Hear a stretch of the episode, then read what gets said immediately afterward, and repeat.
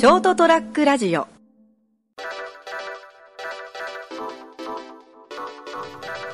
えー2021年8月5日、えーエピソード312成田屋デリリウムお届けするのは私成田と最近オーラ力に目覚め始めた三池でございます。ダンバイン見てるんですか？たまたまあのなんか夜の BS なんぼだったかな？チャンネル忘れたけど、はい。で、あの、総集編みたいなはいはいはい。やつがやってたんでですね、はい。まああのダンバインってあんまり詳しく見た記憶がなくてですね、あはい。あの放送当時は、はい。まあ、あの深夜だったんで、ちょっはい。と録画して見てみてたんですね。はい。まあ、ただそれだけです。オーラ力って言い方がね オーラパワーじゃないんだって。あれ、あれ、オーラ力って言うんですね。うんオーラ力ですよ、力でもないし、パワーでもないうんオーラ力なんですよ。僕もあの1ヶ月2ヶ月ぐらい前かなアマゾンプライムに入ってるんですよ、もう毎晩の楽しみでしたよ。何回目かなってぐらいだけどね。多分俺レンタル、D、ビビデオビデオの時はまだ借り多分借りてなかったんでね。レンタル DVD になってかなり安くなったじゃないですか。はいはいはい。多分それで2回ぐらい投資で借りてるんですよ。で確か前もアマゾンで1回見てるんですよ。投資で。だから見たことないんですよね、まだあの最初から最後までっていう。あそうなんですか？総集編ってなんかあーいわゆるテレビ版の再編集だから要所要所がちゃんともう省いてあるんですよね。ちゃんとって言い方おかしいけど。失礼な。もともと見た人が見るああそうですね。やつになってるからですね。だから俺俺みたいのが見るとちょうどいいんですよ、ええ。何回見てるんだっていまいちよくわからないんですよねだから。あーまあ、そこについて説明しだすとねちょっと誰も聞きたくない話になっちゃうんで、まあ、やめとくんですけどもえ今日はですね8月5日、えー収録してるのは今日はですね8月4日前日なんですよね、あのーちなみに8月8日は、えー今週の日曜日ですかね。来週ん？日曜日ですね。印象ですね。はい。もうすぐですけど、えっと一応ショートトラックラジオの開局日。ただそれだけなんですけどね。はいそうなんですよ。はい。まあそんなこんななんですけども今シャバはですねえらいことになってるなと思いながらずーっとえらいことになってるなと思ったけどそこそこもうななんであれでこう最低とかひどいっていうのを更新してくるんかね今の政府は。まあでも世界中でその似たようなことが起こってますからね。似たようなことは多分ねあの怒ってても怒ってるからどうだって話をだったらあのうちのところの政府にはちゃんとしてほしいもんだと思うんだけどだってついにもうお前ら知らねえって言い出したもんだって。でもあれなんですよねこう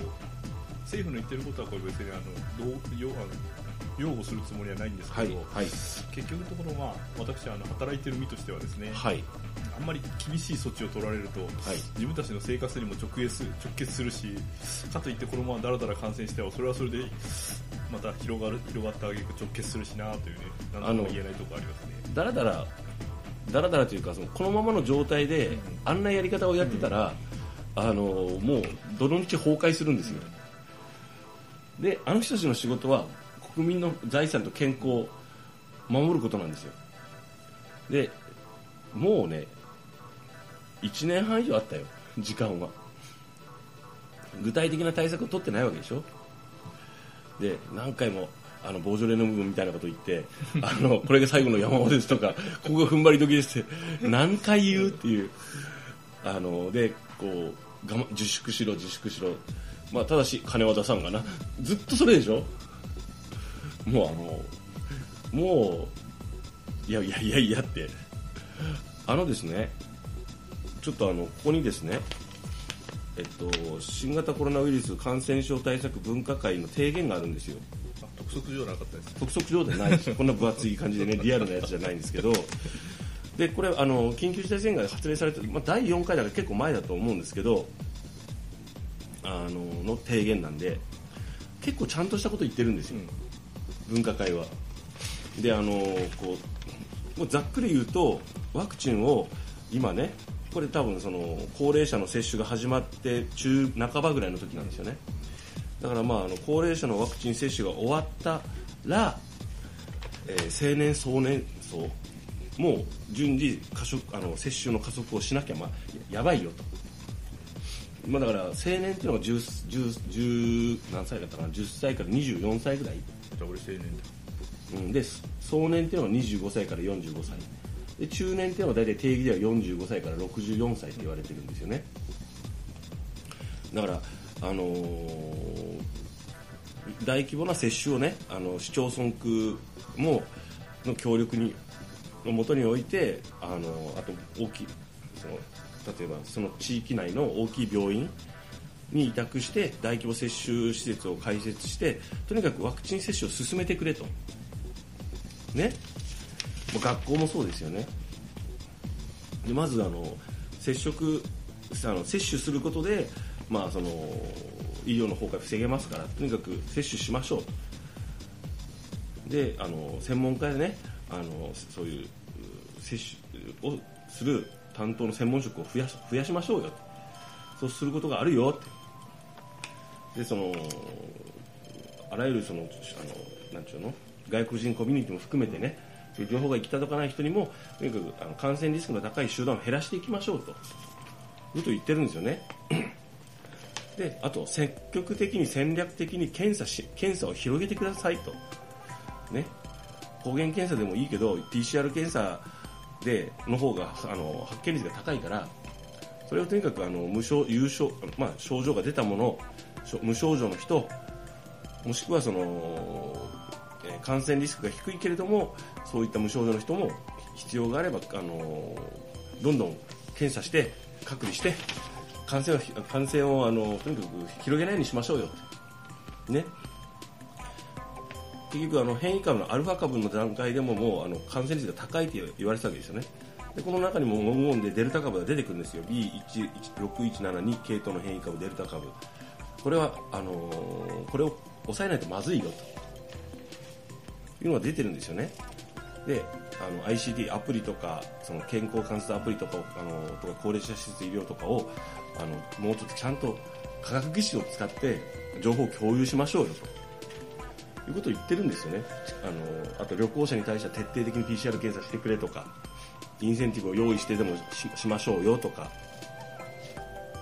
であのいつも保健所のファックスとか電話じゃ回線パンクしちゃうからちゃんと ICT を利用してシステム構築を早く作ってくれと国は補助してもいいから。でちゃんと情報分析の司令塔とかを機能を構築しなさいよと。ね。でその上でこうあのとにかく感染を、えっと、防ぎたいと。あと下水サーベランスって聞いたことない。下水の OPCR 検査することであのその地区とか。なんか最初の頃やってましたね。そうそうそう、うん、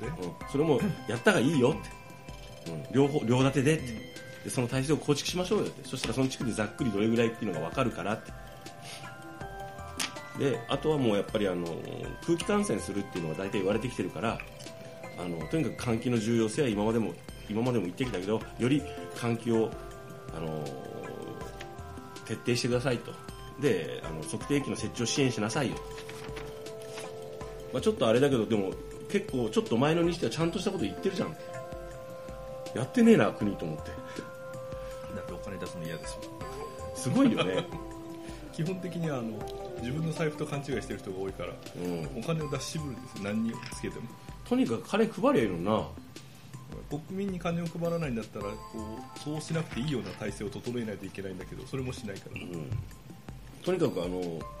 バケツリレーで火消せってずっと言ってるからね。何も変わってねえじゃねえかよと思って。なんかですねあのもうこのこの文章をちょっと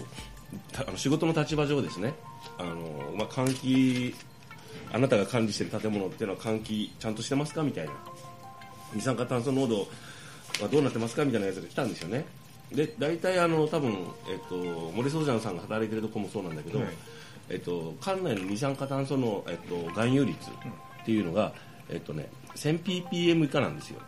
基本は。が法律で決まってるんですよね、に抑えなさい。ってで大体おそらくだけども、えっと、定期的にあの観測してるんですよね。してるんですよ。義務付けられてるから。で大体あのおおよそですね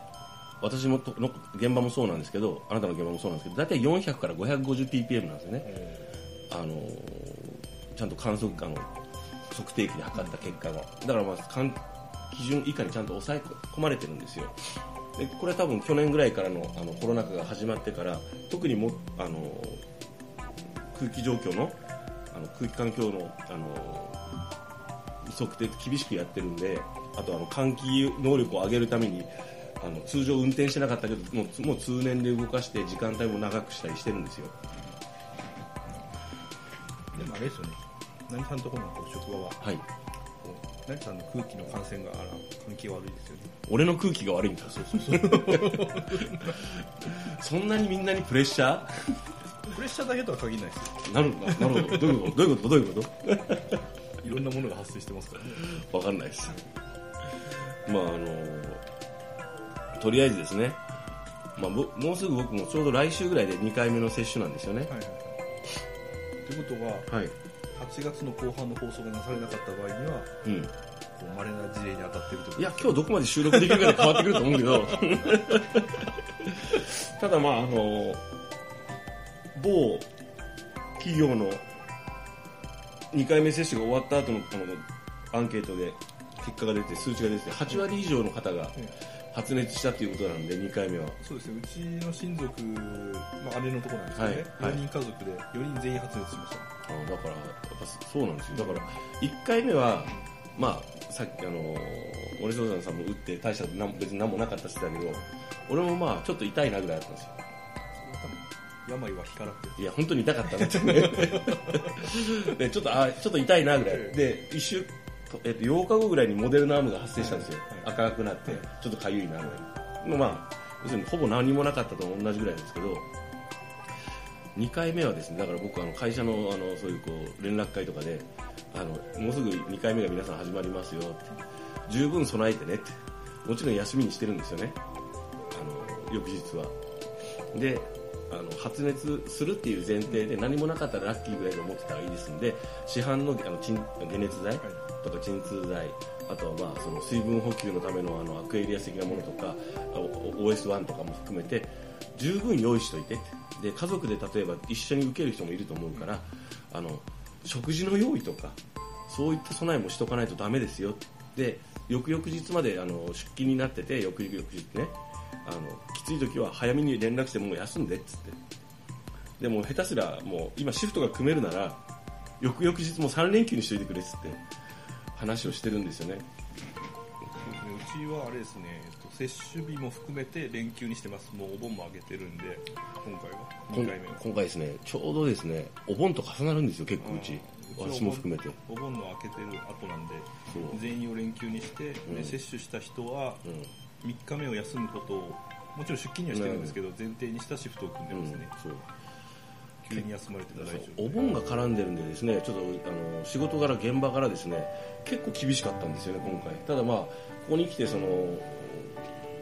規制がどうなるかそのお盆の時期っていうのがその通常の動きになるのかどうかっていうのはまだ見えないところはあるんですけど、まあ、なかなかですね。あのなんていうんですよまあただワクチン接種ですのでまあ、まあ、その稀にねやっぱあの引き出しで結構重篤な感じになる人もいらっしゃるんで油断はできないんですけどまあそれにあれですねあの知見が短いからですね5年後には全員死んでるかもしれないからですね地球人、まあそれはそれでいいんですけどまあ俺は大丈夫です 地球全地球が人類が滅んで一人だけ生き残ったら切ないだろう。まあまあそれはそれでいいんじゃないですか。むしろあのライフラインが止まることの方がちょっと困りますね。人がいないことよりも。そう。イコールそういうことでしょ まああのいろんな状況の方いらっしゃると思うんですけど、まあ、とりあえずあのまあえ1回目ワクチンがワクチン接種が進んで今2回目を来週に控えているというところでございますが、えー皆さんもですねできること本当はあの本当は家にこもるのが一番いいんでしょうけどとあの都市部の方は。あの大体この地方だとあの通勤が車とか自転車徒歩だったりするじゃないですか。の人が多いじゃないですか。だからそういったところでの感染リスクっていうのは割と抑えられてるんですけど、まあ、これからも全然油断できないんで、えー本当にお気をつけてお過ごしください、えーお届けしたのは私成田と三木でござい。ましたおやすみなさい。ST-radio.com ショートトラックラジオ